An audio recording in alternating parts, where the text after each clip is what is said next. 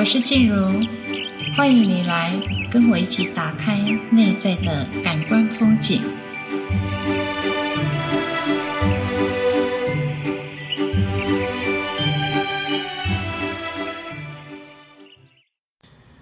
话说啊，上班族对午餐这件事情其实是还蛮伤脑筋的，就每天都不晓得要吃什么。而前阵子呢，我找到一家还不错的一个小吃店啊，我的同事去找到一家很很不错的小吃店，那当然他也有做外送的服务啊。那我是觉得整个菜色还有它的精细度呢、精致度都还不错。奇妙的是，但过了一段时间呢，我再吃到外送来的便当呢，我就觉得有点。不太一样，就问我的同事是不是同一家的便当，诶，就确认了，也没有错，就是我们之前吃起来感觉很爽口的那一家便当。然后有一次我路过，我就很好奇，就进去看了一下，然后我就说：“诶，那个老板不做的吗？”因为当时他们有三四个工作人员在那里，那。这个员工呢，就是现在这个新店主呢，就很豪迈的跟我回答：“哦，老板不做了，老板他们整家店都去出家了，就是出家当修行人了。”这样，那所以呢，呃，他就把那个技术全部都 copy 给我们，反正他们也不做的吧，就把技术都留给我们这样子。那我听到说，哇，前任的老板难怪就是，呃，他做的便当其实。蛮细致的，那我想他是有用心在做的哈，然后就蛮可惜的，就已经吃不到这样的便当了哈。但是呢，有些东西其实如果你有去感觉的话，其实还是不一样的。那即便是把 SOP 流程你都做的。好像很很类似，很相像，但是我觉得那份心还是那个感受度，吃起来还是会有不太一样哦。所以我就去观察这几个新新来的店主啦，他们有可能是刚接到这家店嘛，那有点手忙脚乱。那虽然。呃，很多动作你都看他真的就是有按照这样子做，但是就吃起来就不一样。当然口感它是一个非常主观性的啦。那我就是还去做一些其他细节的观察，比如说他们在对客人的一些啊回应啊，还有干净度等等这些。那我过了一阵子呢，我又好奇心，我又去了这家店，我也想要去吃吃看，他们现在是不是有更进步了？好，那其实现在店呢，比我第一次来的时候生意有好一些，但是跟前店主比较起来呢，还是没有那么的好。好，但是我觉得，呃，老板跟员工呢，确实那个熟练度都有提升哦，而且那个口味做出来也。差不多，可是呢，有些客户我在猜，他也会有一些吃起来不太一样。那现在这个新的店主呢，其实他们现在比较不会那么慌乱了，哎，你看从容了许多，就是跟刚刚接手的那个时候比较哈。那甚至有时候一忙起来，在回答客人啊，在拿一些小东西的时候呢，甚至有一些随便了。那我就会去想，哎，上一任的老板他的生意为什么那么好？其实他没有开很久，他一开的时候生意就慢慢慢慢，你会看到就一直一直一直一直是往上走的那种感觉。好，那因为上一任老板，我的观察是他忙起来的时候，你知道做吃的其实是很热的，而且又是在夏天的时候，是是真的是在体能各方面的付出都会比较大的。所以他们只要遇到就是有客人问他啊，还是有一些临时状态状况的时候，我就观察好几次，这个店主呢，他都还是很轻声细语的说，然后跟客客户的回应、客人的回应啊，甚至他即便在忙。哎，它的一些菜色的摆设，它不是菜夹来就随便放啊，四样菜就四样菜，而是它，我看它是真的有设计过的，每天的菜色，这个要放在第一个、第二个、第三个，它都有配色，还有它那个整齐度，其实都有照顾到的。比如说像有一些卤制品啊，他就很坚持当天要很新鲜，一大早起来卤。卤，因为不能够太咸，但是吃起来那个第一天卤的那个那个甜味、那个鲜味呢，希望让客人能够品尝得到哈。所以呢，这个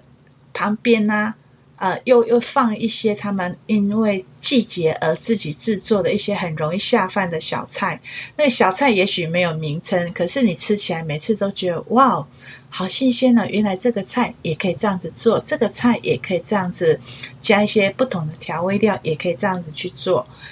然后呢，我就回来再看这个新鼎的店家呢。其实，在顶店的时候，哈。呃，不管任何行业，在顶店的时候，其实就是很想要把前任的客源、前任店主的客源能够留下来。那所以呢，老板就一段的强调，前面那个呃，老板的配方我们都学起来了，而且烹调料理也都差不多，S SOP 流程都没有变哦。但是我在猜想，虽然真的吃的东西是很客观性的。但是呢，也许就是啊、呃，时令季节不一样，也许会有很多成本上面的考量，也有可能嘛。那也有可能是节省人工。有一次我就问他了，诶，这个卤制品怎么卤的？呃，是也是当天卤的吗？那他也会觉得说，现在人力很贵啊，节省成本啊，所以呢，他们会一次卤起来，诶，这样更入味，更好吃。但我觉得。那他这这道菜更入味的时候，他就没有照顾到怎么样再配一个比较爽口的，这就是那个差异点。好，所以呢，他就会觉得说，哎，对我我反正我都按按部就班来，那那个每天用的东西太麻烦了，没有这么多的人力，所以他就是跳过 啊。对，有时候事情你你会单一个角度去想的话，你就觉得。这个不是什么，这个小事情我就是跳过就好了，用我的方式去制作。可是他没有想到哦，这块卤豆腐小吃是他们店当时的招牌，很小一块盐卤的招呃豆腐，很小一块，吃起来是很没有负担的哦。所以也许就是说，也许就是说，在这样子小小细节这边偷一点，那边减一点。也许他就是想要节省很多的人工成本，那他会觉得差距没有那么大。若你都是觉得差不多的话，连客人也都吃不出来的话，把那么招牌精致的卤味都把它嗯简略化的话，那其实你吸引到的客人，也就是大家都是。觉得吃饱就好，都差不多，差不多，那也会导致你这家店在市场上的竞争会更大哦。为什么呢？因为当你都会只有呃吸引到差不多的客人的话，你的客人的的的的状态，他可能就会。觉得吃起来每一家都差不多，好，没加错差不多差不多。那是如果说呃隔壁一家有类似的，他可能少个五块，或者是简单讲就有多重。赠送一杯红茶或者是一瓶养乐多，这个差不多的客人啊，吃不出比较的客人，他可能就会想要换家吃吃看的，所以这就是他们的另外一个无形的竞争力就出来了哦。但是相对的，如果你能够按照你原本的初衷，然后你都能够把这些这些顾客呢，真的就是把他照顾好，然后自己在。在提升的时候，我相信这些比较敏锐的客户、比较讲究的客户，即便你赚个五块或者十块，其实他们是可以接受的。我这阵子又去那一家店了，为了想要再更、更